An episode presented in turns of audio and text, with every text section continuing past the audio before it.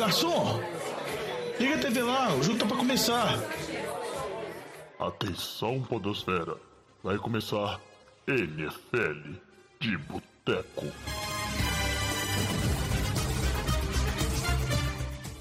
Bem-vindos a mais um NFL de Boteco, seu podcast preferido sobre futebol americano. Eu sou o Thiago de Melo e sim, estamos de volta, né? Por mais que o Diogão tentou matar o podcast, a gente sobreviveu e ele tá aqui também. Diogão Coelhão, fala Diogão. Fala, jovem, tudo bom? Começando o podcast, começando mais uma temporada igual as outras, né? Com você mentindo. Eu tô aqui para isso, né, Diogão? Eu tô aqui para isso. Mas vamos lá, vamos apresentar quem tá aqui no Boteco com a gente hoje. A gente também tem ele, Vitor Oliveira, né? Vitinho, recuperado agora finalmente, né, da derrota no Super Bowl. Não, eu tive que acabar com esse motim que estava acontecendo no NFL de Boteco.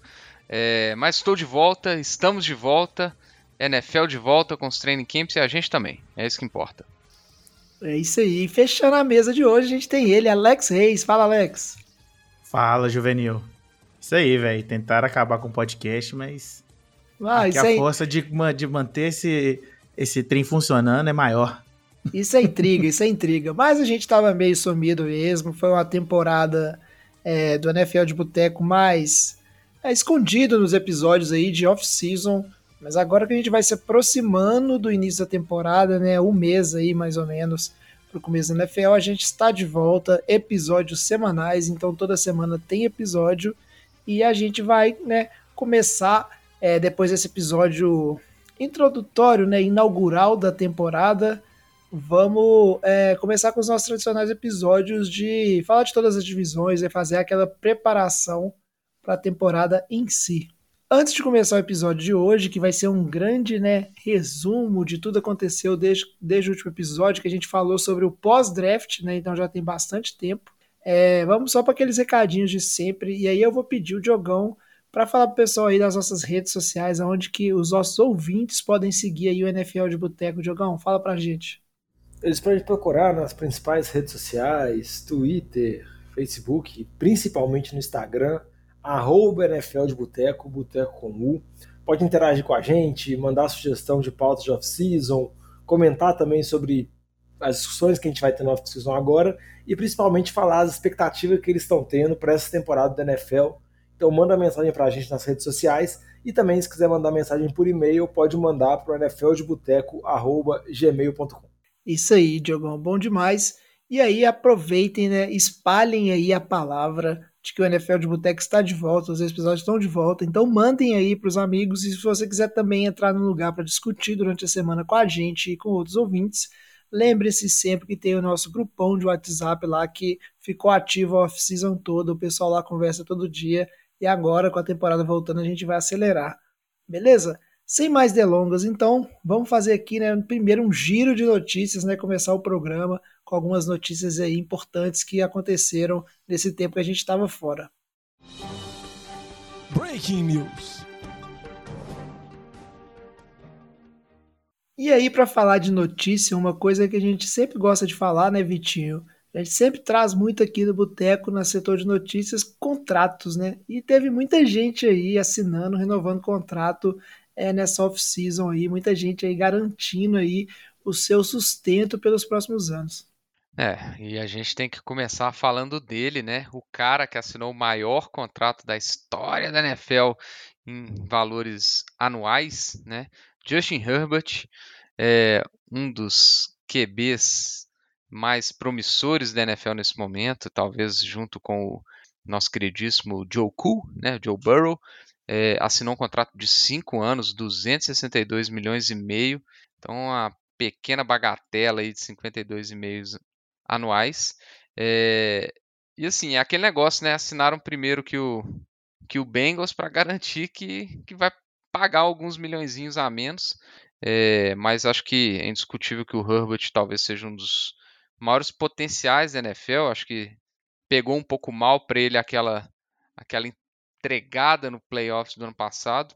Mas eu acho que ainda em questões de, de talento, que ele é o franchise QB de, dos Chargers, isso não tem dúvida. Então, acho que é uma grana mais do que bem paga aí em cima do, do quarterback. Ah, e lembrando que foi uma escadinha de assinaturas, né? Primeiro foi o Jalen Hurts, né, do time do Vitinho, depois foi o Lamar Jackson encerrando a novela, agora foi o Justin Herbert e o Vitinho falou, o próximo a assinar é o Joe Burrow e provavelmente vai. Um foi batendo o outro com relação a recorde de média de salários por ano.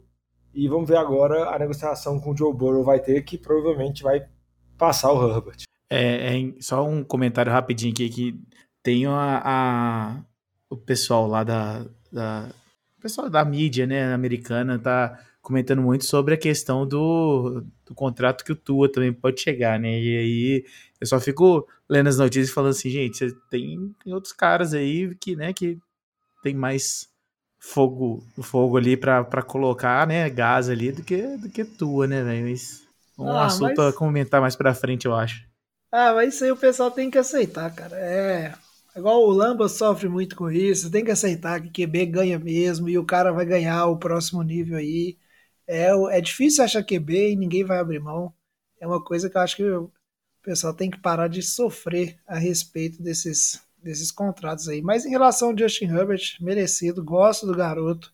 Né? Vamos ver se ele consegue quebrar essa ziquezira do Chargers aí, né? Que é, ano passado foi para os playoffs, mas ainda é um time que tem muitos. É, muita gente questiona, né? Muita gente duvida da capacidade desse time e do Justin Herbert também.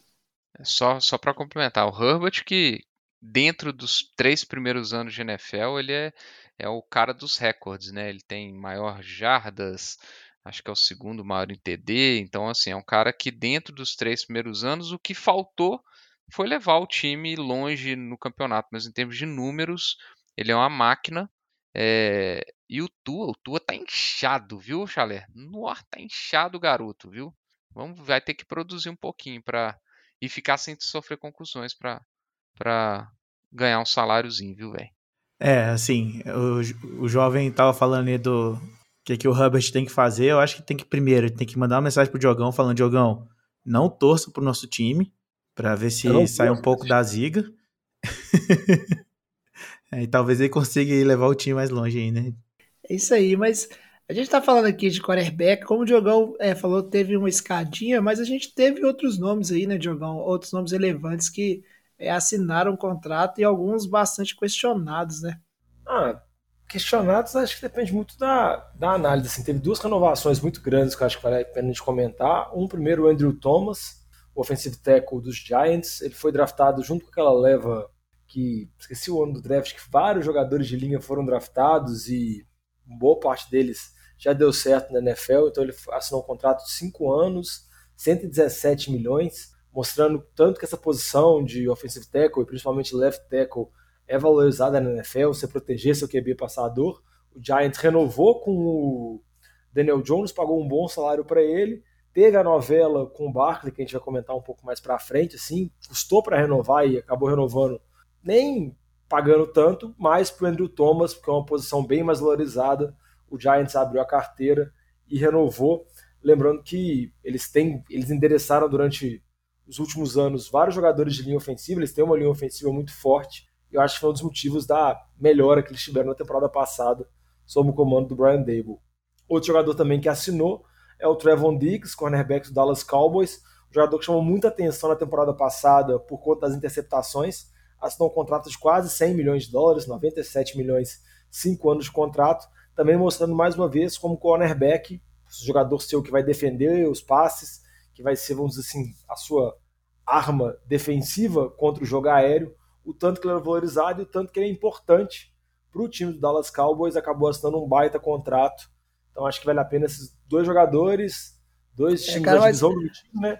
Mantendo essas peças principais para bater de frente com o Philadelphia. É, o Andrew Thomas eu até entendo, concordo, jogando posição prêmio, mas o, o Trevon Diggs, eu, eu confesso, eu acho que é, foi um pouco uma questão de hora e local é, certo, sabe? Ele teve uma temporada de muito destaque, né? E próximo de, né, de época de negociação de contrato, então, tipo assim, ele performou na hora certa, mas eu tenho minhas dúvidas, tá? Se o Trevon Diggs vale isso tudo e talvez assim o Dallas Cowboys está pagando mais do que ele vale, né, só pela questão do momento assim do Diggs ter essa temporada é fantástica mesmo, uma temporada com stats inchados de interceptações, mas que na prática eu acho bem difícil de voltar a repetir, enquanto os erros que o Trevor Diggs normalmente ele, ele comete nos jogos, eu acho que a chance desses erros continuar acontecendo enquanto essa quantidade absurda de interceptações não deve voltar a se repetir.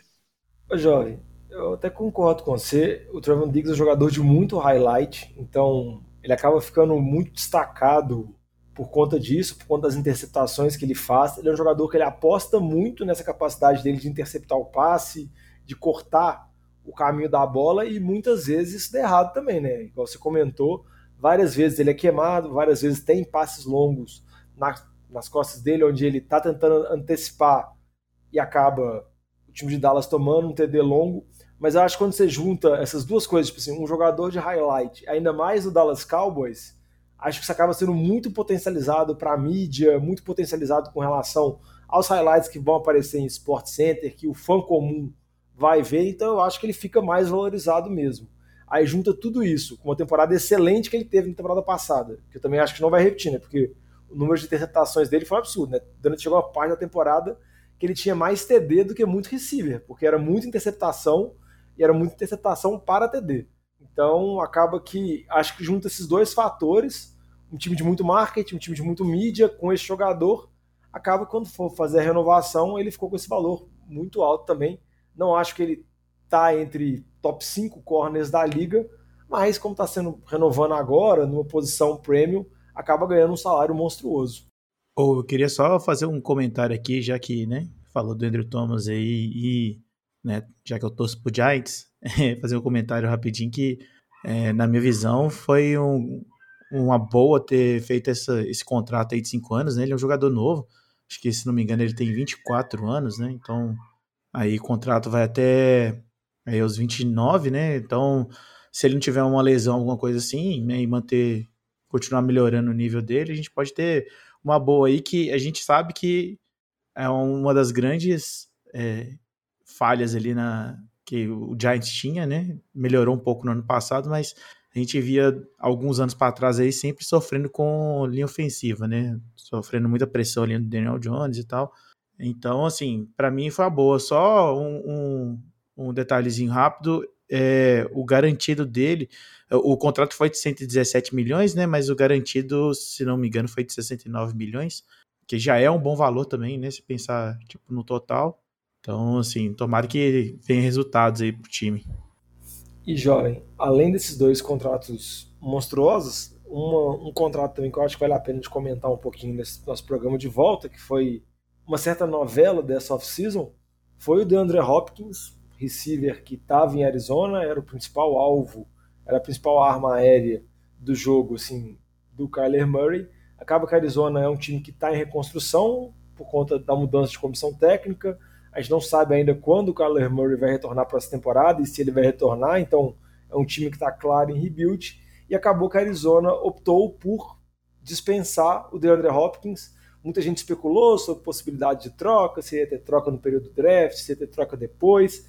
Acabou que a Arizona não conseguiu achar nenhum parceiro, não conseguiu achar nada, resolveu dispensar o jogador. O jogador ficou até um bom tempo sem nenhum time, visitou alguns. Tinha uma especulação com relação aos Patriots, tinha também especulações com relação a Kansas City, Buffalo Bills, que são, vamos dizer assim, os principais contenders da AFC. Praticamente todo jogador bom é especulado neles, mas acabou que o Hopkins assinou com o time do Tennessee Titans um contrato de dois anos, 26 milhões que eu acho que é um contrato que mostra ainda que o time de Tennessee não jogou a toalha no caso do Ryan Tannehill.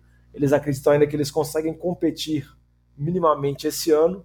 Eles têm uma defesa muito forte e eu acho que a tentativa é ter um ataque mais equilibrado, né? Uma vez que na temporada passada o ataque foi basicamente o Derrick Henry por conta da troca que eles fizeram da ida do AJ Brown para o time de Filadélfia. O ataque perdeu muito, então acho que eles estão esperando agora que o Hopkins e com o desenvolvimento do Traylon Burks consigam ter um ataque mais eficiente em Tennessee. É, e nessa, nesse início de training camp, né, o DeAndre Hopkins ele até se pronunciou nas redes sociais porque ele era muito mal, mal visto em termos de é, ser um jogador que não gosta de treinar, não gosta de, de participar do training camp, e ele está sendo até bem falado nesse, nesse início de, de training camp, fez até alguns highlights saíram aí na, na internet.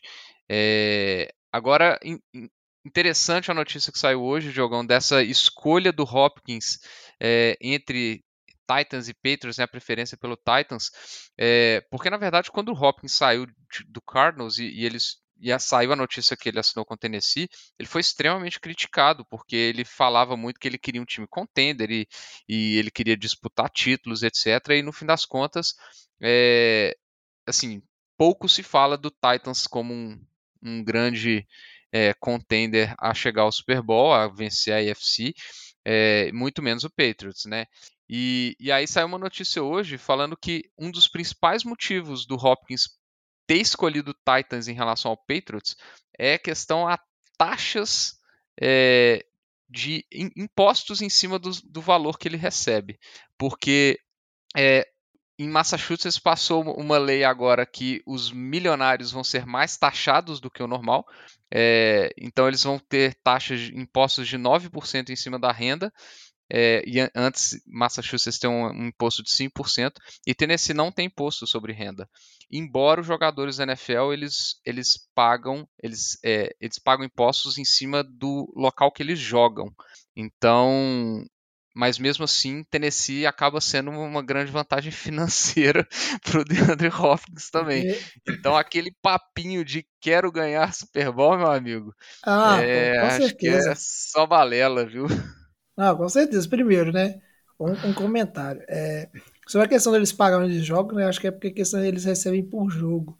Exato. Agora, é, pô, fim de carreira, né, de André Hopkins. O cara, você pensa assim, né? Começou com aquele papo todo, né? Quem que vai pegar? Pô, Chiefs vai pegar, não sei o que quem vai pegar, né? É, saindo dispensado do Cardinals, né? Com uma fama de não gostar de treinar. Inclusive, é, esse papo assim, ah, tá treinando. É mais aquela coisa né, de relações públicas, dar uma melhorada na imagem aí, porque ele tá com acho que 30 ou 31 anos, né? Então, finalizando esse contrato aí, dá para tentar emendar mais um contratozinho de um ano, de dois anos, e faz todo sentido a parte financeira, né? Tentar tirar o máximo aí do final de sua carreira, nada contra. Mas assim, né, ser um jogador, né, que muito se falou de ainda ter um gás e, e ele ser é, passado pelos outros times contenders, né? É, ser preterido por esses times e aí você cair nessa opção de ou Titans ou Patriots é fim de carreira. É tipo assim, só mostra que o Daniel Hopkins não tem muito mais a entregar. Vai fazer belas recepções, vai fazer jogadas bonitas, vai, porque é um cara muito talentoso, mas é longe de ser o wide um dominante que ele foi, né? já não, não foi perto disso aí é, na última temporada com o Cardinals. Então, tá certo, né? Ganhar o dinheirinho, né, Vitinho? Faz parte. Tem que tirar o tutu, né? Agora, uma contratação aí, que um, um contrato que está sendo bem discutido, na minha opinião, e esse sim eu acho que merece a gente comentar aqui, é, principalmente em cima do contexto que a gente está vendo aí dos running backs. É, o Chicago Bears ele assinou o Coke Match, né, o Tyrant Coke Match, é, 4 anos, 50 milhões. Então a média aí de 12,5 por ano. É, e o Coke Match, com todo respeito, né? Ele não fez absolutamente nada, nada para demonstrar até hoje Amoroso. que ele é um, um tarém promissor que merece ganhar 12,5 milhões ao ano, né? A temporada passada ele até teve 7 TDs, em 2021 ele não teve nenhum, mas ele teve menos recepções, ele teve menos jardas que 2021. É, mas assim, é um jogador Pode ser que ele desenvolva ali com, com o Justin Fields agora, etc. Mas, assim, não é nada espetacular. E aí você vê um, um, um Tyrant desse recebendo 12 milhões ao ano e o Chacon Barkley é, tendo que assinar um contrato aí de 11 milhões, né, o Barkley, e agora a gente vai falar muito disso no episódio ainda, é, acho que é mais munição para para os quarterbacks, para os running backs ficarem pistola do jeito que eles estão, né? Então, mas vamos ver, né? Vamos aguardar as cenas dos próximos capítulos aí para ver se ele vai produzir mesmo ou não. É, tá. A Tyrande é uma posição esquisita, né? Porque enquanto running back você tá achando aí na baseada, receiver também, Tyrande nem tanto. Apesar que os Tyrands hoje, né, tirando raras exceções, eles são muito mais valorizados pelas suas capacidades é, de wide receivers, né, do que é, no jogo de bloqueio. Então, é, é aquela coisa, né? Pode estar virando uma posição aí onde os times estão querendo pagar um pouco mais, ou pode ser só o Chicago Bears que estava com orçamento para gastar e aí resolveu segurar, né? Uma coisa que isso prova é que o agente do Coke Meta é muito bom de serviço, né? Não sei de quem mais na liga ele é agente, não, mas parabéns. Mas é isso aí. A gente vai falar de running backs um pouquinho mais para frente, né? Só duas menções honrosas aqui, né? A gente teve o Texas assinando com o Titus Howard, né? 56 milhões, um belo contrato também para três anos. E lá é, no Seahawks, né? O, o Chenan Wosso, é, que é o, o linebacker, assinou também 59 milhões, três anos, né? Duas contratações aí, contratações não, né? Mas é, renovações aí importantes para essas equipes. Para chegar aqui no final do giro de notícias, a gente vai trazer né, um setor que é, é uma notícia de contrato, mas também a gente quer falar de fofoca, e esse cara está sempre envolvido numa fofoca ou outra, apesar que ele não é o ponto central. O Aaron Rodgers, ele aceitou reduzir o salário deles nos Jets, e o Boteca aqui acho que tem um consenso, né, que o Aaron Rodgers, ele é um fanfarrão, e ele está só querendo né, provocar Green Bay, diretoria e torcedores, porque zero motivo para fazer isso, né, mas fez. Não, eu só fico imaginando assim, porque o timing dessa renovação de contrato dele, dessa reestruturação de contrato, é meio diferente, né? Porque geralmente isso acontece mais no início da off-season para dar margem para os times poderem negociar, trazer jogadores e tudo mais. Então, Acaba que no atual momento os Jets não conseguem fazer tanta movimentação assim, por mais que algumas coisas ainda podem ser feitas. Mas é, é porque tudo que envolve o Rodgers é tudo muito amplificado, né? Mas quando eu vi essa notícia, a primeira coisa que me veio na cabeça é, é se eu não me engano, duas temporadas atrás, onde o Packers teve que abrir mão, vamos dizer assim, entre aspas, do Davanta Adams, aceitou trocar o Davanta Adams para os Raiders porque não tinha condição de arcar com o salário que o Adams queria, que eram os maiores salários de receivers da NFL e tudo mais. Então acabou trocando ele, recebeu o pique de compensação e tudo mais. Eu fico imaginando o Davanta Adams, que foi parceiro do Aaron Rodgers durante vários anos, olhar isso agora e ver o Rodgers reduz, aceitar reduzir o salário dele, sendo que se tivesse tido essa postura em Green Bay, talvez o Davanta Adams podia ter ficado lá, eles podiam ter feito a last dance deles e tudo mais assim. Então eu só acho no mínimo estranho assim, e passa às vezes a impressão, eu até perguntei pro Vitinho antes do programa, né, o Vitinho pode até comentar agora, se o propósito principal do Rodgers era ajudar o Jets nessa manobra, principalmente pro ano que vem, porque acaba ajudando muito, ou se é simplesmente cutucar o Green Bay Packers para mostrar o quanto que ele está feliz, o quanto que ele está empolgado e tudo mais de ter um novo time. Ô Diogão, eu tava pensando aqui, isso aí na verdade nada mais é do que o uma parcela do acordo da ida dele, porque alguém tem que pagar o salário do Alan Lazaro e do Randall Cobb. E é o Aaron Rodgers que tem que pagar isso. Não tem outra explicação. Assim. É porque até então, explica muita coisa, né? Exato. Então acho que é isso. E mas assim, tá... se não é isso, né, ele tá seguindo os passos do nosso queridíssimo Tom Brady, o que eu não acredito. E Vamos ver se vai funcionar ele levar os, os, a, a, trupinha dele para o Jets, né, velho? Vai acabar que o Garrett Wilson vai fazer tudo lá e os outros vão ficar chupando o dedo, mas tudo bem. É isso aí. E para fechar o setor aqui, né, só pra gente colocar uma última fofoca, né, tem que falar, né, do Sean Payton, que deu uma declaração, é, não vou dizer nem polêmica, né, ele deu uma declaração, uma agressão é, bem decidida ao Nathaniel Hackett, né, ex-head coach do Denver Broncos, e a toda a comissão técnica no Sean Payton que resolveu que agora que ele voltou da aposentadoria, não tem papas na língua, mas foram frases duríssimas, né, que ele disse ali é, sobre o trabalho, né, de, de coaching, né, o trabalho do staff de treinamento feito no Denver Broncos na, é, na temporada passada. E agora resta saber, né, se é, isso aumentou a pressão pelo lado do Sean Payton e do Russell Wilson, ou trouxe mais atenção, né? Não sei. Eu acho que ele foi meio infeliz no que ele falou, uma coisa meio de doido, né, Diogo? É, já você foi bem suave, assim, porque o que o Sean Payton disse é que o trabalho do Nathaniel Hackett e da comissão técnica que estava à frente do Denver Broncos na temporada passada foram os piores trabalhos já feitos por uma comissão técnica na história da NFL, né? E vale a pena lembrar que o trabalho do Urban Meyer não foi há tanto tempo atrás, ele chutou um kicker. Então, quando você.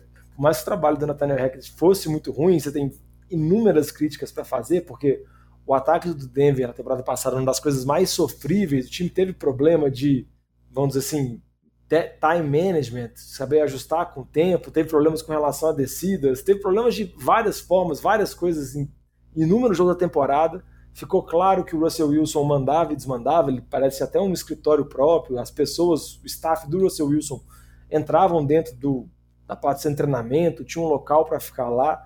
Eu acho que a ideia do Sean Payton foi blindar o Russell Wilson. E quando eu falo blindar, foi tentar, tipo, ó, o trabalho ano passado da comissão foi muito ruim, o Russell Wilson não tem culpa, agora vai ser um ano novo, vida nova, tudo vai dar certo, então, tipo assim, a bomba tá lá com o Hackett, que agora tá lá em Green Bay, perdão, tá lá agora nos Jets, sendo o, o coordenador ofensivo. Acaba que essa fala dele, assim, é muito rara. É, você praticamente a gente não, não vê isso, treinadores atacando o outro de maneira tão aberta assim. A gente costuma falar sobre tipo, jogadores, tem trash talk e tudo mais, mas entre treinadores isso é muito raro. O Nathaniel Hackett até deu uma entrevista hoje, dizendo que o Champeyton quebrou uma regra não escrita, um código de conduta e tudo mais. O Robert Sala já falou também, porque o Champeyton também deu umas outras cutucadas na oficina dos Jets, pelo fato de estarem fazendo Hard Knocks. Mas a resposta que eu achei mais interessante foi a resposta do Aaron Rodgers, que ele disse que o Nathaniel Hackett é o treinador preferido dele, que ele conhece o Nathaniel Hackett há muito tempo, e ele termina com a célebre frase de que para o Sean Payton tirar da boca dele o nome do Nathaniel Hackett, então, tipo assim, quase de maneira afrontosa mesmo.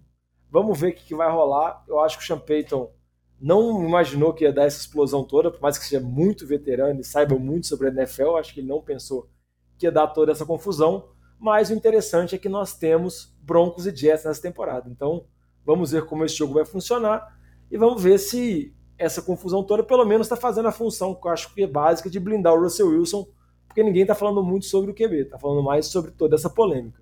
É, só para comentar aqui, né? Eu não sei, não peguei você falando. O Nathaniel Hackett, que é coordenador ofensivo do Jets, né? Ele saiu do Denver e foi para ser coordenador ofensivo do Jets, então por isso que o Aaron Rodgers está fazendo toda essa essa defesazinha aí em cima em cima dele.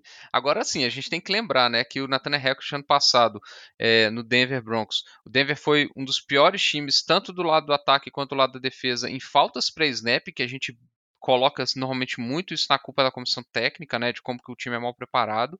E a gente lembra, né, a torcida do Denver Broncos é, fazendo o countdown do, do, do, game clock ali é, para o time não sofrer false start, né? Então, assim, era uma situação patética. Então, assim, eu concordo que o Sean Payton pode, pode, possa não ter sido político e feliz nos comentários, mas com todo respeito, ele só falou verdades, cara, porque é o, o trabalho que o Nathaniel Hackett fez no Denver Broncos ano passado foi sofrível. Horroroso. Mas eu queria dizer que o Russell Wilson tá na minha lista de fim de carreira também, então não sei se, né, não tem um pouquinho de culpa dele. Mas vamos seguindo aqui, né? A gente vai observar essa situação ao longo da temporada. Mas agora vamos para o próximo bloco e falar um pouquinho né, do início dos training camps. Né, os times aí já estão treinando, a gente já está vendo muito material na internet, no Twitter e vamos trazer aí né, algumas coisas que aconteceram, principalmente, né, a gente não gosta de falar, mas várias lesões relevantes. Esse assunto é bom, hein? Merece mais uma cerveja. E aí, para falar de lesão, né, a gente tem que começar com a lesão que talvez é a, a lesão mais doída, mais sofrida. Nem quem torce contra né, o Cincinnati Bengals é a favor desse tipo de lesão, que é o Joe Burrow, né, que é, se machucou e vai começar a temporada fora, né? Resta saber o tanto que isso pode afetar a temporada dos, dos Bengals, ao ponto da gente ver né, esse time e o Joe Burrow, que já viraram figurinha carimbada é, nos playoffs, não, não conseguiu uma vaga nessa temporada. Vocês acham que isso é uma chance real? Né? O que, que a gente pode esperar dessa situação? Não, só quero falar um breve comentário aqui. Eu acho que quem torce contra os Bengals ficou feliz sim, viu, jovem? Eu acho que quem torce pro Baltimore, Pittsburgh e tudo mais, acho que Zico Joe Burrow. Você tá muito purista. Não, pô, mas ninguém. Não, pô, ninguém gosta de ver um bom QB se machucar, Diogão. Para com isso. Tá bom.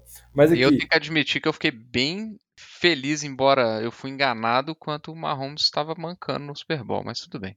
É, mas eles têm que lembrar que às vezes pode ser igual o Aaron Rodgers, né, Vitinho? Com uma perna melhor. Então, Acho que a situação do Joe Burrow, o que acho que chama atenção é que mais uma off-season que ele tem problemas nesse campo, já teve situação de Covid, acho que, se não me engano, na passada ele estava recuperando de uma apendicite, essa tem a lesão na panturrilha, vamos ver como que vai ficar, parece que o período dele de, de previsão de que vai ficar fora é mais ou menos até o início da temporada, então ele deve voltar até o começo da temporada, mas o que fica preocupação é porque é uma lesão que pode, vamos dizer assim, acarretar problemas futuros, assim. Então, acho que Cincinnati tem que ser bem conservador com relação ao retorno do Joe Burrow, porque a expectativa deles, eu acho sinceramente, não é vencer a primeira semana, a segunda semana, vamos dizer assim, início da temporada. A perspectiva deles é playoffs, é Super Bowl. Então, se precisar ser um pouco mais conservador, se precisar segurar um pouco mais, acho que eles vão fazer. E para comentar, os QBs reservas de Cincinnati é tipo Trevor Seaman e um QB da XFL, um calouro também, se eu não me engano.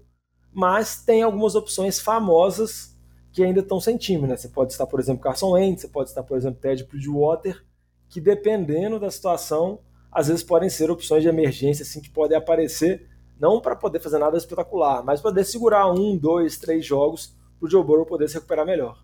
O Diogão, eu só tenho uma preocupação com, com em relação a essa lesão do Joe Burrow, que, assim, né, a gente viu como é que, como é que o Bengals foi nos, nos dois últimos anos aí em relação à proteção do QB, né, e então, se assim, ele precisava de mobilidade porque exatamente não tava, né, a linha não, não conseguia dar aquele tempo que ele estava precisando. Aí agora, se ele precisar de, de mover assim, Aí isso, isso que pode ser complicado, né? É, essa ideia aí de, de realmente tipo, tentar, pelo menos no, no início, ele tentar dar uma. colocar um reserva, né? Ver que ver que consegue tirar ali de proveito, mas para deixar realmente tipo, o Joe Burrow voltar o melhor possível, né? Para ele realmente até mesmo não, não se lesionar novamente, né? Às vezes até mais grave aí, né? Tomando pancada ali é meio preocupante. É uma situação complicada, né? Vamos ver. No início da temporada, o Bengals que não tem um calendário fácil, não tá na divisão fácil também. É, vamos ver como é que eles conseguem é, tentar salvar a temporada aí enquanto o Burrow não retorna. É, passando para outro lado da bola, outra lesão importante que a gente teve foi o Jalen Ramsey, né? Cornerback tá hoje em Miami, né? Entrou pro bonde do swag em Miami. Miami é, formando cada vez um time forte, né? Toda temporada a gente chega por um fé, mas é morrendo na praia. Só que aí no caso de Jalen Ramsey se machucou e talvez não vai ser um fator relevante aí, né? Por boa parte da temporada. Coisa que a gente tem que ver, né? Como é que esse time de Miami vai conseguir contornar. Né? O Vitinho falou muito bem no. Né? O Vitinho e o Alex falaram muito bem no primeiro bloco a questão do, né, do Tua também se machucando, né? Miami vem sofrendo com lesões né, nas últimas temporadas aí que tem afetado bastante e agora já tem um jogador importante machucado antes da temporada começar. É, e uma expectativa que tinha com relação a Miami era essa defesa, que agora vai ser comandada pelo Vic Fangio, né? Que ia ter uma secundária muito forte, já tinha uma boa secundária. E agora o Ramsey, igual você falou, vai ficar fora por esse período todo. Miami assinou o Eli Apple, então acho que é uma boa reposição. Vamos ver como que o Ramsey vai retornar, né? A perspectiva inicial é que ele poderia retornar apenas só em dezembro, mas já tem notícias falando que talvez ele retorne em um mês e meio, dois meses, então vamos aguardar. É, só, só para comentar, né, é, é, a, o, o Jalen Ramsey com o Xavier Howard, né, era talvez uma das duplas mais badaladas de corner, né? Então, assim, é uma queda. Eu, eu não sei nem se o Eli Apple vem para ser titular efetivamente, tá? É, tem alguns jogadores brigando por posição. É, tem o, o Calouro draftado no segundo round lá, que, que estão falando que está disputando a posição aí pela vaga colocada pelo Jalen Ramsey. É, mas que pelo menos a, a, igual o Diogão falou, né, a cirurgia que ele fez para reparar o, o, menisco não, demonstrou, não identificou nenhum dano maior a, a, ao joelho, à cartilagem ali. Então, estão com, com uma visão otimista aí para o retorno do Jalen Ramsey, porque realmente, se ele ficasse fora até dezembro, eu acho que seria um prejuízo gigantesco. É muito, muito complicada a situação. Por outro lado, né, a próxima lesão que a gente vai falar aqui é, é o tanto faz como o tanto fez. Eu queria, tipo assim, o Kadarius aí, machucado. Depois do que o Chiefs apresentou temporada passada, né? Sem o Tarek Hill. É importante jogador do Chiefs, wide receiver do Chiefs machucar? É, só a pergunta é se faz diferença, né? Porque acho que qualquer um que coloca lá consegue produzir alguma coisa, né? Enquanto Mas, o assim, Kelsey estiver lá também, né? Isso, isso. É, agora- tem- Todo mundo É. tá de olho nisso, né? Agora todo mundo tá esperando o momento onde o Travis Kelce vai sair pra falar, agora o Chiefs vai desandar.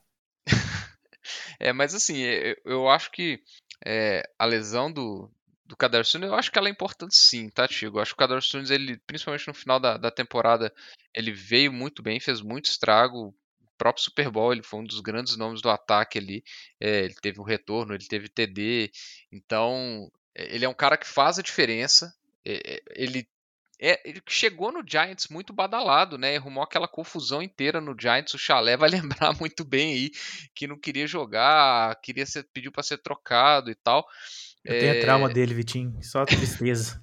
Mas ele é um ele é um bad boy assim, mas ele é um bom jogador. E aí você pensa, saiu o Juju, você tem ali o Sky Moore, você tem o o, o Mecole Hardman e o Travis Kelce, né, basicamente. É, e aí sobra ali talvez um mentira, né? O Mecole Hardman ele saiu do, dos Chiefs também. o, o MVS. É o MVS, isso, eu tô pensando no MVS. É, Aí eles estão falando que, entra... que tá aparecendo um calouro lá, o Rashid Rice. Mas assim, se esses caras forem produzir, você pode pôr na conta do Mahomes. Mas eu acho que, querendo ou não, é um prejuízo sim. Assim, acho que é um jogador que faz. é, que vai fazer, pode fazer falta assim nesse, nesse ataque. Embora eu concordo, o ataque aéreo ali é centrado no Kelsey. Eu acho que na hora que perder o Kelsey, esse ataque pode, pode desandar um pouquinho, na minha opinião. Ih, ó o Não, se eu hater, ó o hater. E só pra falar que nada mais é a cara do Kadarius Toney, que a gente sabe que tem vários problemas de lesão, de que machucaram, tipo, no primeiro treino, retornando um chute. Tipo assim, nem contato tinha. Entendeu? Tipo assim, é complicado. É um jogador muito jovem, que já teve muitos highlights, como a gente comentou no Super Bowl. Teve aqueles jogos dele na temporada de calor pelos Giants que chamaram muita atenção. Mas ele tem um sério problema, assim, que já é claramente diagnosticado, de durabilidade, assim você não dá para confiar nele, não é confiável você poder contar que ele vai te entregar 70% da temporada jogando assim. É um jogador que tem problemas de lesão um diferente do outro de todas as maneiras possíveis. Eu acho que ele só não tem mais lesão que o Zach Moss, Jogão. O Zach Moss, eu acho que ele ganha de qualquer jogador em termos de con- confiabilidade. Não, E até agora o Zach Moss, o Zach Moss ele, ele machucou, né, com a ameaça dele poder jogar causa do Jonathan Taylor, que a gente vai falar mais pra frente, ele machucou. Só precisa de ameaçar. Exatamente. Então fo- foi, só isso que precisou para ele machucar. É, e eu diria que a troca do Zach Moss, né, ele, ele indo pro Colts saindo do Bills, foi uma troca feita de- num cemitério, porque os dois running backs envolvidos na troca machucaram de maneiras bizarras, né? Ele quebrou o braço no treino, não é uma lesão normal da gente ver, uma lesão, uma fratura de braço no treino. E o Hines, então, brincadeira, o cara machucou o joelho porque ele foi atingido por um jet ski é, e tá fora da temporada. Então, assim, é uma troca que os dois jogadores se Oh, ferraram aí pesado, viu, velho? Não, Coitados. O, o Heinz conseguiu entrar naquelas estatísticas absurdas que a gente vê assim, de, tipo assim, pessoas só atropeladas por jet ski, pessoas só atingidas por um dirigível. E tipo assim, o Nain Heinz conseguiu, tipo assim, ele conseguiu ter uma lesão de temporada, sendo que ele estava parado num jet ski, e ele foi acertado por um outro jet ski. Então, tipo assim, qual a probabilidade disso acontecer? Mas é impressionante, né? E mais uma vez a gente vê a temporada do- dos Bills de novo com uma interrogação com relação à posição do running back, né? A gente sabe que é um time que tem um ataque aéreo muito forte, tem um ataque terrestre com o Josh Allen muito bom, quando o Josh Allen sai passando o trator em cima de todo mundo, mas é um time que não tem running backs muito confiáveis, né? Isso já vem de várias temporadas, né? Aí vamos ver agora, eles ainda tem o Damian Harris, tem o Latavius Murray, mas acho que principalmente tem o James Cook, né? Indo para a segunda temporada dele. Vamos ver se consegue engrenar, mas a premissa já não começou muito boa, assim. As primeiras notícias já não são tão boas, porque essa lesão do Heinz realmente é muito absurda. É, e, e essa questão do Bills, Jogão, óbvio, a gente vai fazer os programas falando de todos os times, todas as divisões, então a gente vai aprofundar mais, né? Mas a ótica do Bills é, mudou um pouco, né? O tipo de atenção que o time recebe. O Bills, claramente, óbvio que tem a lesão do Joe Burrow, mas o Bills, claramente, ele, eles não eles ficaram para trás né, na AFC, né? Eles estavam como principais contenders e depois da temporada passada acho que mudou um pouquinho, né? Acho que vai mudar um pouquinho o tipo de cobrança que esse time vai receber, né? Só para fechar aqui a questão, né, dos é, de é, lesões, né? A gente teve o Donovan Wilson, safety do Cowboys, deve ficar aí né, quatro a seis semanas fora com a lesão na panturrilha. CJ Gardner Johnson, defensive back dos Lions, tá machucado. Seria a praga do time. É, praga Isso do. Vitinho, pô. É Porque o praga Vitinho mesmo. queria no time dele. Mas assim, não é nada grave, né? É dia a dia, mas vale trazer porque é um, é um baita jogador, né? Então é, é bem importante, né, para os Lions e é um cara que se fica fora aí. É problemático e também para fechar o Trey Turner, guarda dos Saints, né? Que rompeu o quadríceps e vai estar fora da temporada. Chegou no time é, agora. E a gente vai atualizando, né? Todo programa aqui tem um bloco de notícias, né? Trazendo essas lesões. É, só para fechar, né, a gente tem que trazer a reversal russa né, das lesões, que é um breve comentário no Matthew Stafford, né? Que, poxa, tá saudável. É isso aí, né, Vitinho? O cara tá. Essa temporada, será que vai? Acabou a- aquela ressaca de Super Bowl e agora é, o Matthew Stafford vai jogar em alto nível novamente? Que, que que é aí, ô, ô jovem? A reviravante da- das, das, É a reviravante da, da, da das lesão. lesões? É isso? É. ele que. O Matthew Stafford acho que não tem. Acho que deve fazer uns três anos que ele não tem uma off-season saudável. É, ano passado acho que pesou mais, né? Foi, uma- foi horroroso em termos de lesão o ano para ele. É, vamos ver se esse ano vai, né? Acho que o, o time do, dos Rams ele meio que deu uma desmontada, né? Falava que ele queria que ele poderia aposentar, falaram que o Aaron Donald poderia aposentar, então é, acabaram que muitas peças, principalmente da defesa, saíram do time. É, então, assim, não sei se é mais um grande time assim para disputar, é, vamos falar assim, para a páreo ali com com Filadélfia, que talvez com São Francisco, que talvez sejam os dois grandes nomes da, da NFC. É, mas talvez é um time que pode incomodar um pouquinho, principalmente o seu 49ers, né, o jovem? Então veremos, Nada, veremos. Vai nada, vai nada. É, mas assim, a gente vai ver. A gente falou, os caras querem me provocar no primeiro programa, velho. Mas assim, o. é, a gente falou aqui de lesões, mas como nem tudo, né? São flores, tem jogador que não se machuca, né? O Matthew Stafford tá saudável, mas tem jogador que não tá lesionado porque não tá aparecendo nem para treinar, né?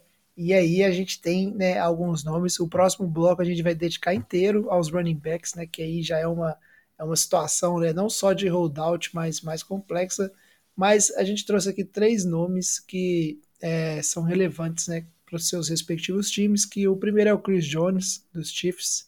É, todo mundo sabe aí, o Chris Jones tem sido um dos principais jogadores dos Chiefs, principalmente em playoffs, né? A gente fala muito de Mahomes, não sei o que, mas o Chris Jones ganhou alguns jogos quase que sozinho também. Né? O Nick Bosa do 49ers, que está na situação de negociação também, né? E o Zach Martin, guarda dos Cowboys. Aí eu queria que vocês falassem um pouquinho desses jogadores, né? Eu posso falar do Bolsa que é, é o normal. O cara quer um contrato. Ninguém espera que o Bolsa vai é, ficar aparecendo nesses training camps aí, né? Desde o início nessa situação. É questão do time resolver.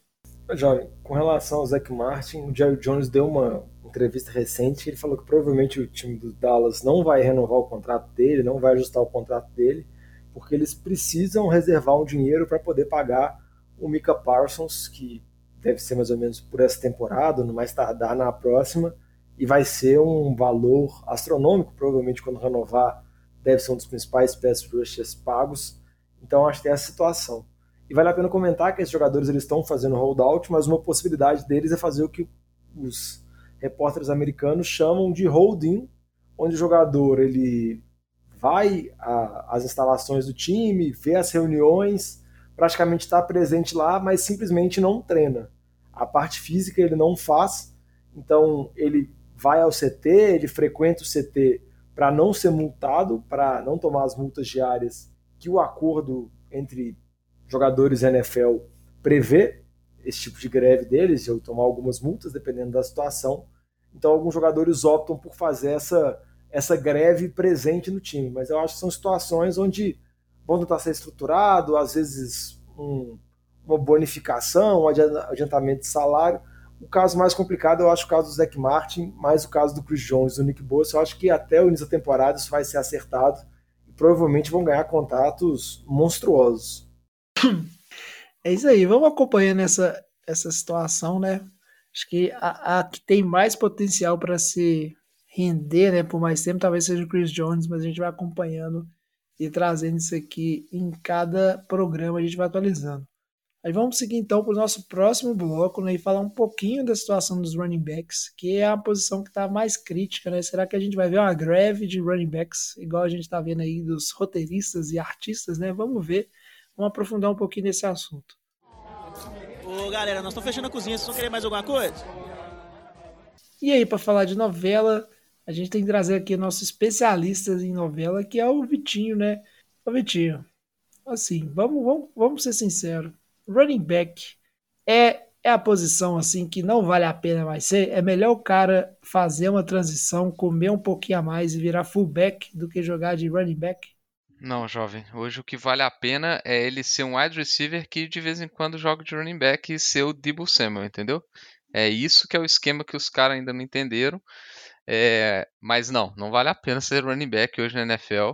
É, é a posição que, em termos financeiros, se a gente comparar é, os últimos anos, o teto aumentando e o valor da tag, né, que é uma referência ali em cima dos valores médios que a gente pode ter do, do salário dos, dos principais running backs, a tag está caindo.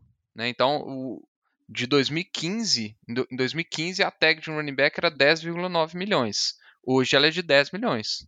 Então, sim, passaram-se oito anos com o salary cap subindo e todo mundo ganhando mais. Os QBs nem se fala a tag de QB hoje que saiu de 18,5 para 32 milhões, por exemplo.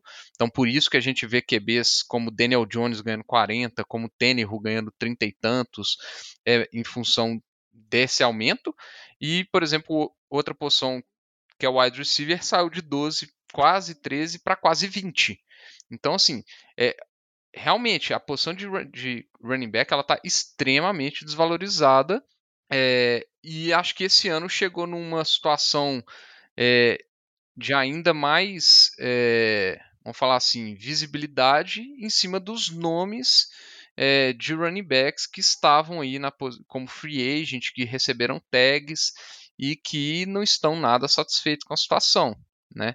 É, a gente vai comentar alguns deles e eu acho que essa semana a novela chegou num pico que é a situação do Jonathan Taylor, né? Então, é, assim, realmente, a posição de, de, running back, ela tá muito ruim, os running backs estão é, discutindo internamente, eu acho que a gente vai passar na, na, situação de cada um, porque eu acho que tem running backs em posições bem diferentes um do outro, né? É, mas eu acho que o que mais importa da gente falar é que hoje, quando a gente pensa em negociação, os running backs eles não têm nenhum poder de barganha. Né? O último acordo coletivo entre a Associação de, de, de Jogadores e NFL aconteceu é, em 2020, então tem três anos, é um acordo coletivo que vale por 10 anos.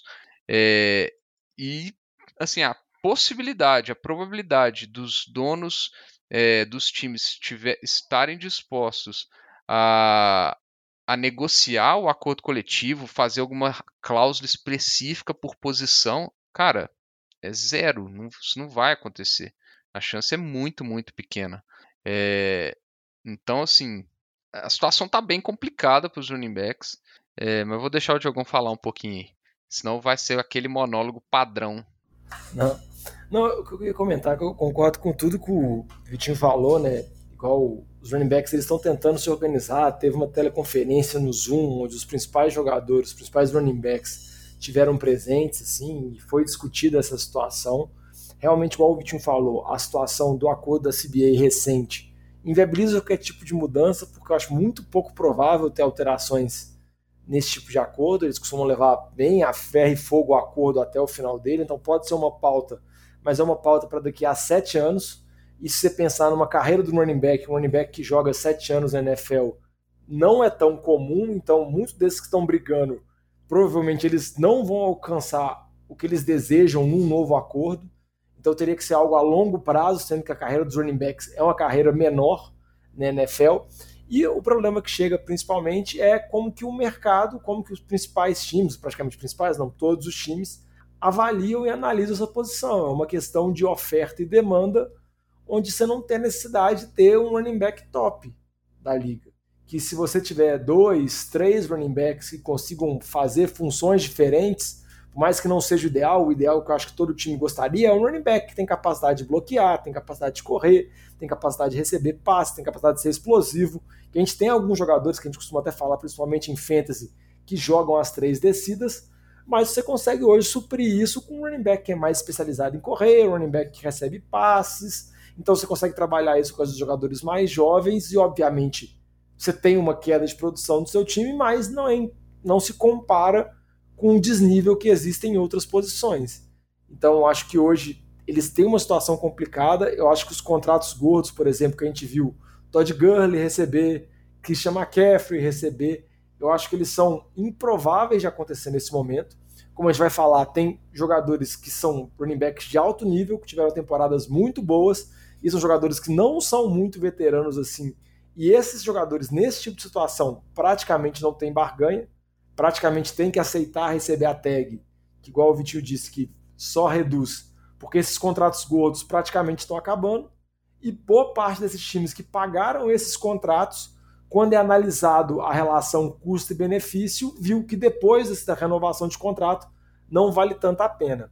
E o último ponto, antes da gente passar para falar de jogador para jogador, muitos running backs, eles, como eu comentei, eles têm a carreira mais curta, tanto na NFL quanto também no college, porque muitos running backs estão cada vez indo mais cedo para a NFL, porque eles querem tentar diminuir o número de carregadas que eles têm no college, o número de pancada que eles tomam na universidade, mas mesmo assim a carreira deles na NFL ainda é muito curta e muitas vezes eles ficam só com o primeiro contrato, com um contrato de calor, que é um contrato que, tá, que é proporcional à posição que você é draftado. E como geralmente você tem muitos running backs de qualidade ou muitos jogadores que conseguem produzir de maneira satisfatória, acaba que não tem necessidade de se draftar um running back na primeira na segunda rodada. Você vai draftar um running back na terceira, na quarta, na sétima rodada, como a Zaya Pacheco lá do Kansas City, que foi o running back titular do time campeão. Então você pega um jogador que vai ter um tempo de vida curto, ele vai receber um contrato de calor menor, porque ele vai ser draftado lá embaixo, e provavelmente ele não vai conseguir estender o contrato dele. Então é uma situação muito complicada e fica muito sem perspectiva, né? E acaba que o temor muito grande é essa posição desvalorizar, que é uma posição muito importante na NFL. E você vê os atletas assim tentarem ou migrar de posição, igual o Vitinho brincou no início, dos caras tentarem jogar como receiver, ou dos caras querer, sei lá, jogar beisebol ou qualquer outro tipo de esporte, tentando fugir dessa posição. Obviamente que por conta de porte físico não dá também para o cara jogar em todas as posições da NFL. Mas vamos ver o que vai acontecer. É, só o Diogão comentou, né? Essa questão da estratégia do time em, em draftar running backs para o fim do draft, etc. É, basicamente, hoje os times eles têm duas estratégias né, que a gente vê acontecendo. Ou é isso que o Diogão falou, então normalmente são aqueles times que já têm um ataque mais consolidado, já tem um esquema mais consolidado, já tem uma linha ofensiva mais consolidada e que esse cara vai conseguir produzir, é, até porque running back, é, todos dizem que é a talvez a posição de mais fácil adaptação é, do college para a NFL. É, ou então é, a gente vê o que, por exemplo, o Atlanta Falcons fez. teve, quando começou a discussão do, do, do Saquon Barkley, teve um executivo dos times, de um dos times que comentou por uma dessas fontes aí, né, Adam Schefter da vida, é, que hoje ele prefere draftar um running back lá em cima é, no primeiro round, porque esse running back ele sabe que ele vai conseguir, se ele, se ele produzir, né, ele vai conseguir pagar, ter ele ali com, por cinco anos num contrato de calouro, é, então é um ano a mais do que ele poderia ter, por exemplo, que o Azaia Pacheco pode ter num contrato, mesmo que seja um contrato maior, é um ano a mais, o que dá uma flexibilidade maior para ele, por exemplo, assinar um, um, QB, assinar alguma, alguma outra posição de mais renome. Então, por exemplo, tomando Falcons como exemplo, assinar o Drake London, assinar o Desmond Reader se ele for para frente, assinar o próprio Kyle Pitts. Então, assim, assinar esses caras que têm mais impacto pela posição que ele está, é, e ainda por cima ele tem a opção de pegar esse, esse running back e dar mais duas tags ali. Ou seja, você consegue ciclar o running back por sete anos. É, e aí ele já está chegando ali naquela idade dos 27 anos, por exemplo, que, é, que é normalmente a, a, idade limite que eles falam que é o início do declínio do running back em termos de lesão, muito por causa da questão das carregadas. É, e aí ele parte para outro, e aí ele pode ir de novo para a estratégia de pegar um running back início de round, ou então é, de início de draft, né, primeiro round, ou ir para outra estratégia conforme tiver a estrutura do time dele.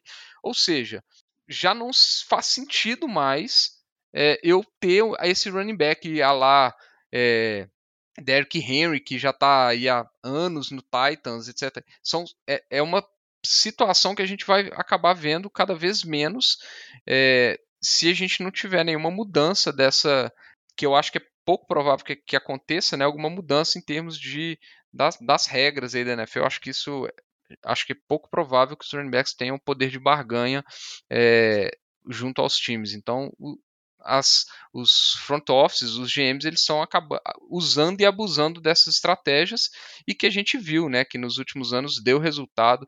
Se você pegar os campeões, os campeões dos últimos anos, é, acho que nenhum praticamente tem é, teve um running back top dos mais tops é, no roster. Então, é, assim, realmente é uma desvalorização pesada da, da posição.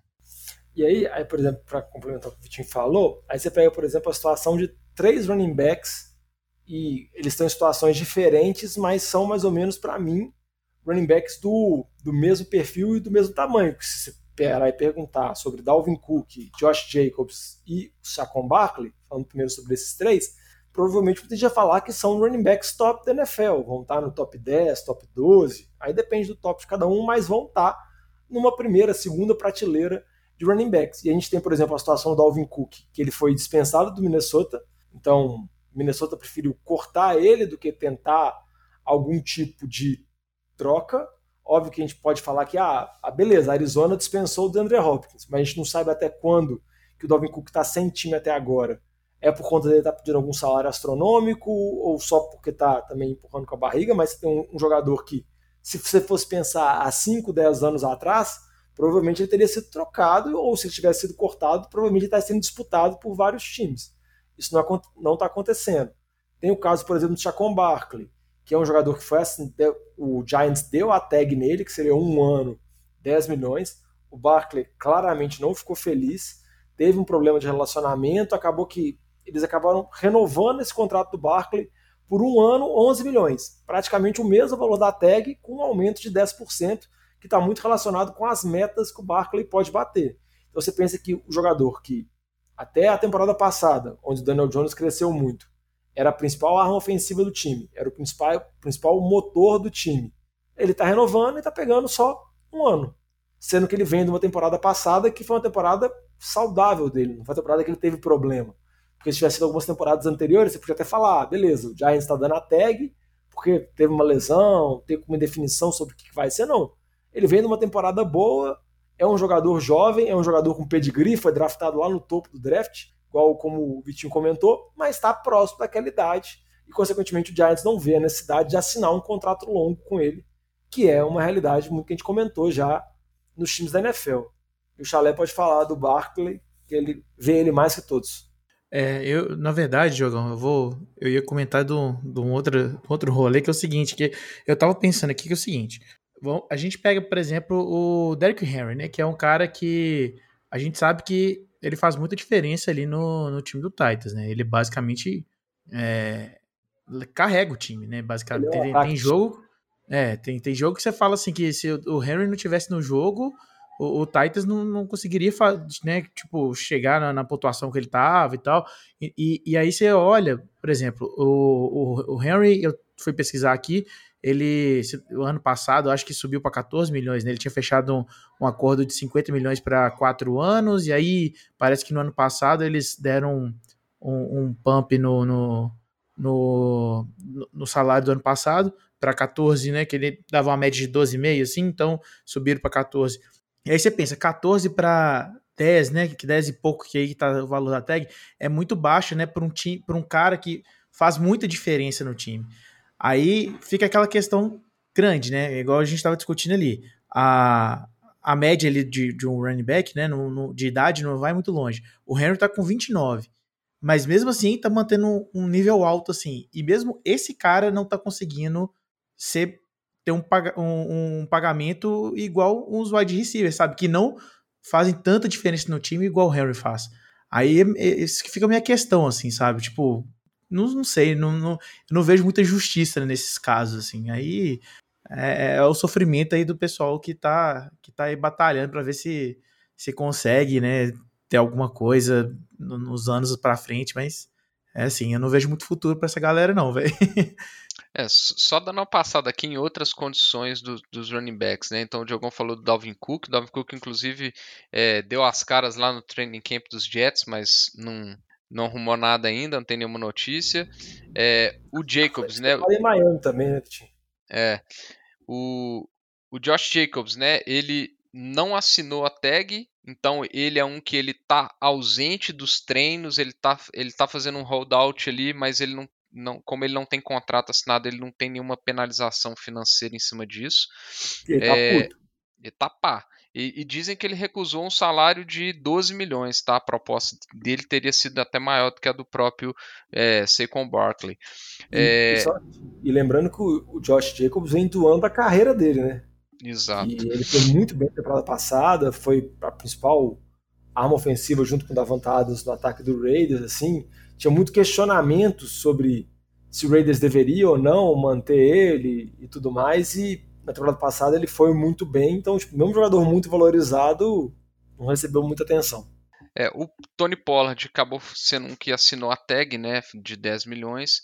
O, aí vem um caso esquisito, né? O J.K. Dobbins, ele teve N lesões temporada passada, nas últimas duas. Acabou que no final da temporada passada ele retornou bem, e ele está no último ano de contrato dele. Né? Ele, ele, então ele tem um contrato válido, ele está no último ano de contrato e aí está fazendo um holdout falando que ele quer um contrato. Eu acho que é um jogador que está na situação um pouco diferente. Eu acho que ele bem distante a questão da produção dele comparado ao Barkley, ao Jacobs. Ele é um cara que jogou muito é, em um em um comitê de running backs, né? O Barkley e o Jacobs, eles carregam o piano, eles são é, aqueles three down backs. O, o, Dobbs, ele normalmente sempre jogou ali com o Gus Edwards, teve o Justice Hill, tem o próprio Lamar Jackson que tira muita carregada ali, então ele não é um cara que carrega o piano igual esses outros jogadores, né? E aí a gente entra no caso do, do Jonathan Taylor, é, e tem o Zeke também, né? O Zeke tá sem time, né, gente? Tem o Zeke também. Mas aí a gente entra numa situação. Só pra complementar o que você falou do Tony Pollard, ele vem Fala, também de uma lesão na temporada passada, né? Uhum. E o Tony Pollard tem a incerteza se ele consegue aguentar o número de carregadas. Então, só para dar minha opinião, o caso do Tony Pollard e do J.K. Dobbins, eu até entendo o receio do time, dos times, né? De dar um contrato longo, assim. Sim, é mais é, justificado. E o Pollard teve aquela. Do Barkley, do Cook. É, e o Pollard teve aquela questão também que, que é uma opção de, de jogar a tag no Pollard, cortar o Zeke, para senão Dallas estaria pagando absurdo para running back, né? Teve aquela história, essa questão do ano passado também, optaram por, mesmo ele voltando de lesão, optaram é, que que pelo, depois... pelo running back mais novo, né? Assim, basicamente foi essa decisão do, é, do Cowboys. O running back estava mais explosivo, etc. É, embora o Zeke não teve a temporada ruim ano passado, teve uma temporada até bem boa. Mas eu acho que, assim, em termos de contrato e financeiros, a situação do J.K. Dobbins ela aproxima a situação do Jonathan Taylor, que é o nome da semana aí. É, ele teve uma, ele tava, ele também está no último ano de contrato de calouro dele. É, ele teve um ano passado repleto de lesões, embora 2021 ele foi o running back que liderou a NFL em jardas, mas ano passado ele teve, ele teve uma lesão é, no tornozelo é, na semana 4 Aí ele reagravou a lesão na semana 8, voltou, reagravou, aí piorou na semana 15 e aí fez uma cirurgia no, é, no tornozelo em janeiro desse ano. Então é um cara que, embora ele teve um 2021 muito bom, ele teve um 2022 desastroso para qualquer running back, principalmente por questões de durabilidade e ele estava na briga ali tentando é, receber um contrato. Teve uma conversa com o Jim, Jim Mercy, o dono do, do Colts, é, que não foi, não foi nada boa. E dessa conversa saiu um pedido de troca, né? Ele falou que queria ser trocado. É... E aí começou toda uma novela, porque imediatamente o Jim Mercy deu uma declaração falando que é, não, o Colts não trocaria o Jonathan Taylor não tem menor possibilidade de trocar o Jonathan Taylor nem agora, nem em outubro, quando normalmente é, se encerra ali a, a, janela de trocas da NFL. Então, que não está nos planos do coach trocar o Jonathan Taylor. É, e ele deu uma declaração muito pesada, falando que se ele morresse, o Jonathan Taylor não jogasse na NFL, é, ninguém sentiria falta deles. E aí isso acabou pegando muito mal. É, acho que depois dessa declaração eu acho pouco provável a situação ficar amigável ali entre o Colts e o Jonathan Taylor.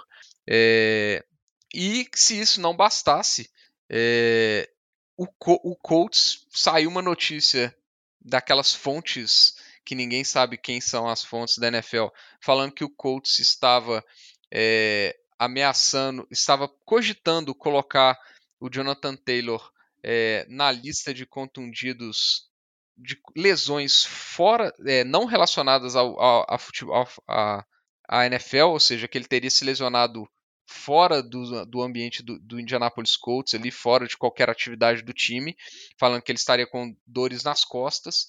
E aí foi a vez do Jonathan Taylor negar é, imediatamente a, a, a, alegação, falando que ele nunca teve nenhum problema nas costas, etc.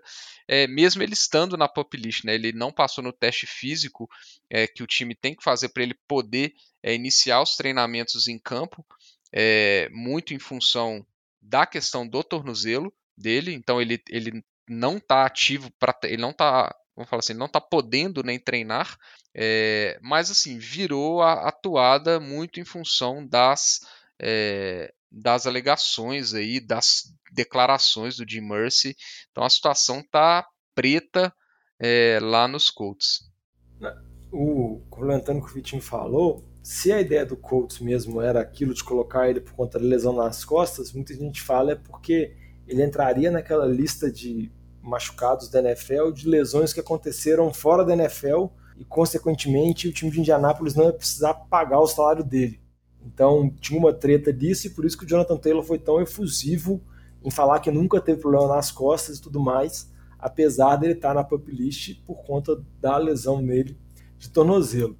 Um outro parênteses que eu acho importante falar é que o Dean Irsay tá loucão e desde a temporada passada ele tá nesse nível assim de loucura porque realmente a fala dele no Twitter, que o Galvin comentou que se ele morresse, o Jonathan Taylor morresse, ninguém ia reparar, a NFL ia continuar fluindo normalmente. Acho que não, não melhorou em nada a situação, acho que fez uma situação ficar bastante sustentável.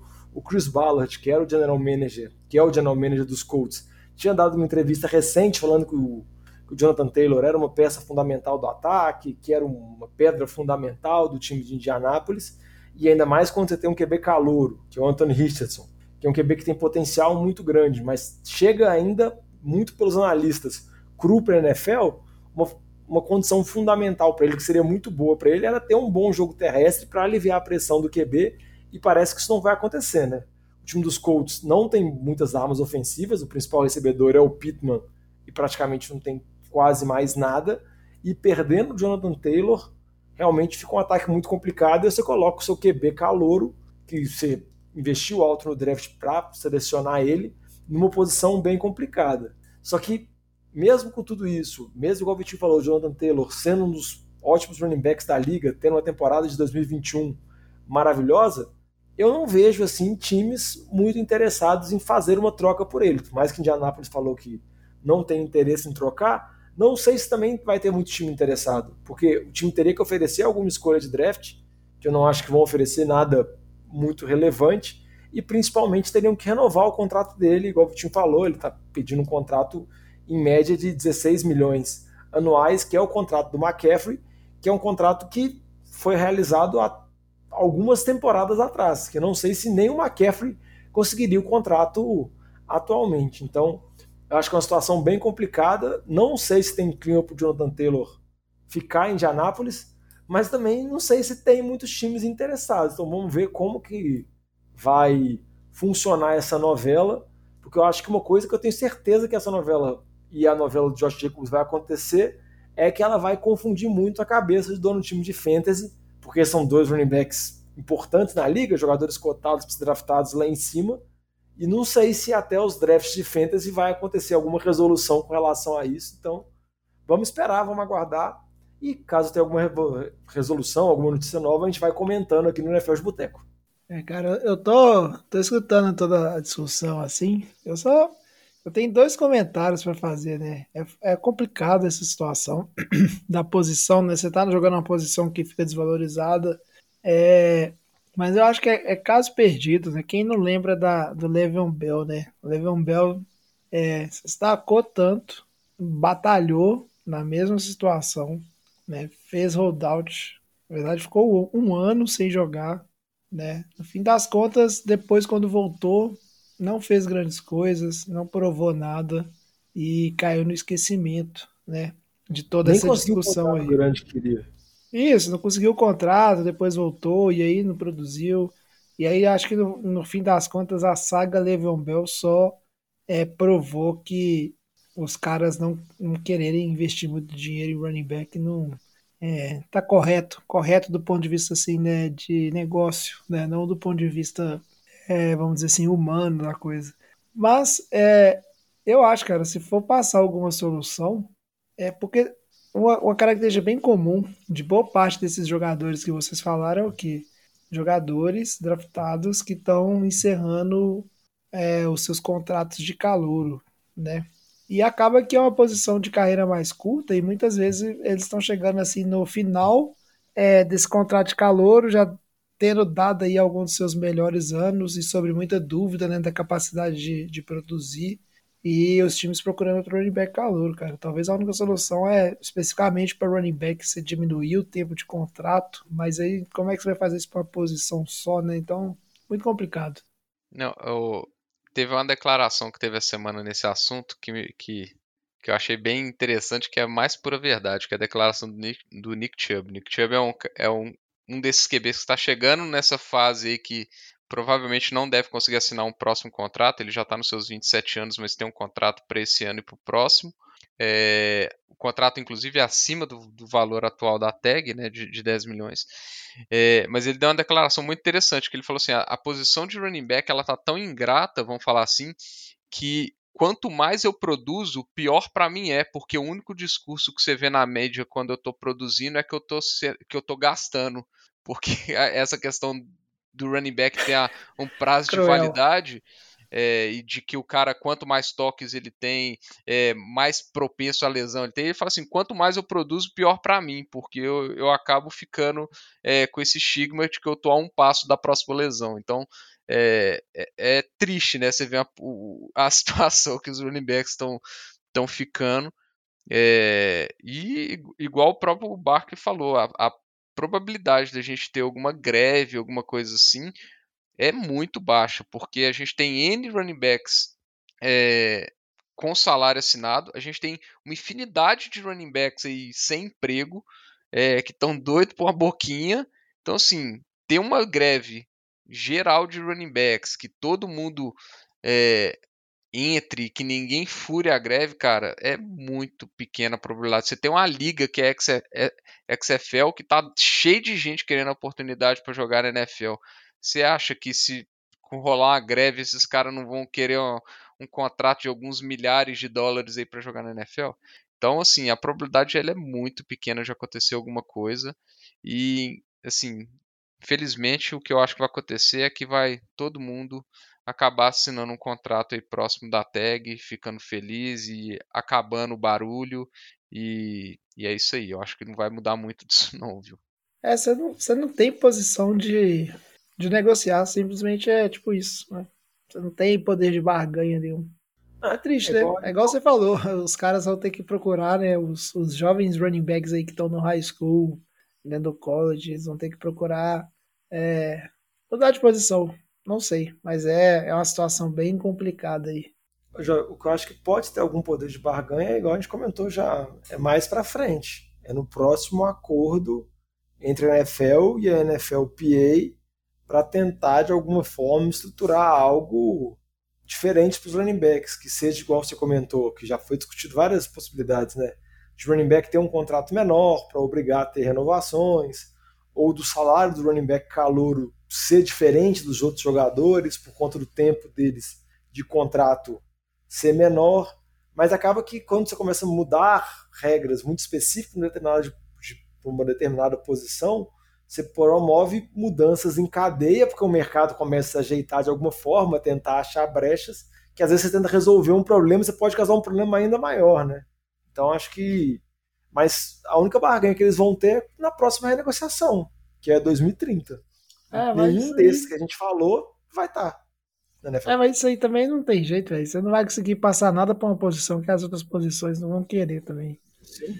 É difícil, sabe? É, Até é... Tempo, uma discussão que tem muito na época de tag, né? Se o cara é categorizado como defensive line ou outside linebacker, porque é diferente, ou alguns Tyrants que querem ser enquadrados como wide receivers, porque praticamente eles só jogam recebendo passes, eles praticamente não bloqueiam, e a tag de receiver é bem maior que de Tyrant, então tem essas outras discussões com outras posições, mas acaba que a situação do running back ela é a mais impactante, e eu acho que ela ficou muito clara para essa temporada. E eu acho que a gente pode esperar que na próxima temporada isso vai acontecer de novo, porque boa parte dos running backs estão com contratos de um ano, ou com tag, ou no caso do Barkley, que renovou por um ano só. Então isso vai acontecer na próxima temporada com outros nomes chegando. Então, se não me engano, Austin Eckler, como o Vitinho comentou, o Nick Chubb vai para a última temporada dele. Então vai ver cada vez jogadores com nome maior chegando e vão ficando represados, né? E não vão conseguindo achar time ou tendo propostas de contratos bem abaixo do que era o esperado. Então é uma novela que pode ter certeza que em 2024 a gente vai estar falando de novo sobre isso. É, é. E um detalhezinho aí que, a, que, o contrato que o Barkley assinou, ele não tem, por exemplo, aquela cláusula que ele não pode tomar tag ano que vem. Então nada é impede dele, dele é, sapecar a tag nele de novo ano que vem. Então. Tipo assim, aí, Vitinho, você acha que o Barkley tivesse barganha, ele não teria conseguido colocar isso? Isso aqui não tem barganha nenhuma. Então, tipo, nem isso ele conseguiu. Ah, talvez tenha que acabar a franchise tag e deixar rolar só a, a tag condicional e deixar o pau comer. Ah, vai saber, cara. Pô, é, é, difícil mas assim. Mas eles tomam a tag condicional. Isso, mas talvez eu tô falando de deixar só a tag condicional e acabar a franchise tag como um todo, pô. É, não, mas assim, vai saber. Uma coisa que tem que ficar de olho é que esse papo que arruma running back no draft, não sei o que, para que colar, também é uma conversa que não cola, tá? A gente tem times que estão aí cronicamente com problema na posição de running back, como o próprio Buffalo Bills, que a gente falou um pouco mais cedo, e os times não conseguem emplacar um jogo corrido, sabe? É, são vários os times da NFL que têm dificuldade em estabelecer o jogo corrido, tá? E é, envolve OL, envolve outras coisas, com certeza, mas, né, não é aquela coisa também, né? Nem tudo são flores. Ô, jovem, mas... a última coisa, porque o programa já está ficando bem extenso, mas já vi um comentarista americano que quer que falou que se você pudesse escolher, óbvio você não tem esse poder de escolha, assim, mas se todo time pudesse escolher, o que, que você preferiria ter pior, assim, seu ataque terrestre, seu ataque aéreo, sua defesa terrestre ou sua defesa aérea? Ele disse que praticamente quase todos os times escolheriam para ter a pior coisa o ataque terrestre. Se fosse você definir uma fraqueza do seu time, que talvez essa fosse o ponto que causaria menos impacto para você. Óbvio que isso é uma visão bem geral, óbvio, depende de vários fatores, você falou, não depende do running back, depende de várias coisas, mas é uma coisa que você vê que até isso está na cabeça já quando você vai tomar uma decisão de investimento do seu time, de quais jogadores você vai trazer, da qualidade do seu elenco. Então acaba que é uma posição que você atualmente tendem mais fácil de abrir mão. É, não, e faz sentido isso que você falou, né? Porque, cara, a NFL é Hoje o principal foco é o jogo aéreo, né? E você ter, por outro lado, você ter uma defesa contra o jogo terrestre muito ruim, isso desmancha qualquer esquema, qualquer plano de jogo que você tenha. Então também é algo que machuca muito. Complicado, tá? Complicado essa situação. Mas igual você falou, o programa tá ficando um pouco extenso, então vamos encerrando por aqui, né? Voltamos é, empolgados, né, para falar. É, lembrando novamente que Programa que vem a gente começa a análise de todos os times e todas as divisões em preparação para a temporada. Né? Não estou lembrado aqui, mas normalmente a gente começa com o EFC Leste-Oeste, eu acho. Então talvez esse seja o tema do programa que vem. Tá? Eu sou É. a favor de ano novo, vida nova, viu, jovem? Tem que mudar isso aí, tem que revitalizar esse, esse, esse, esse podcast aí, viu? Então tá bom, vai, vai vir a versão revitalizada da revisão do Boteco é, antes da temporada começar. Esperem essa novidade aí. né? O Vitinho falou, né? Então tá falado. E eu, eu sou a favor. Vai vir, vai vir a reviravanche, né? Mandou aqui no chat eu já perdi a concentração.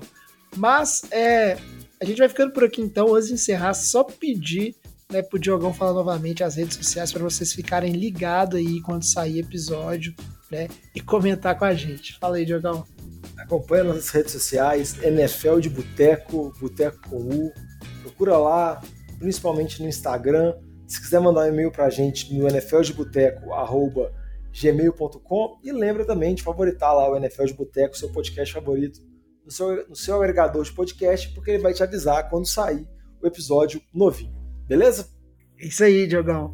Então a gente é, vai ficando por aqui. Muito obrigado, Vitinho. Muito obrigado, Alex. Muito obrigado, Diogão. Muito obrigado a vocês também, nossos ouvintes aí, né? Pela paciência de esperar esse retorno do NFL de Boteco. Mas agora a gente está de volta, né? E com programas semanais até o final da temporada, né? A gente fica por aqui, traz a saideira, fecha a conta, passa a régua e até o programa que vem. Falou! Valeu. Valeu.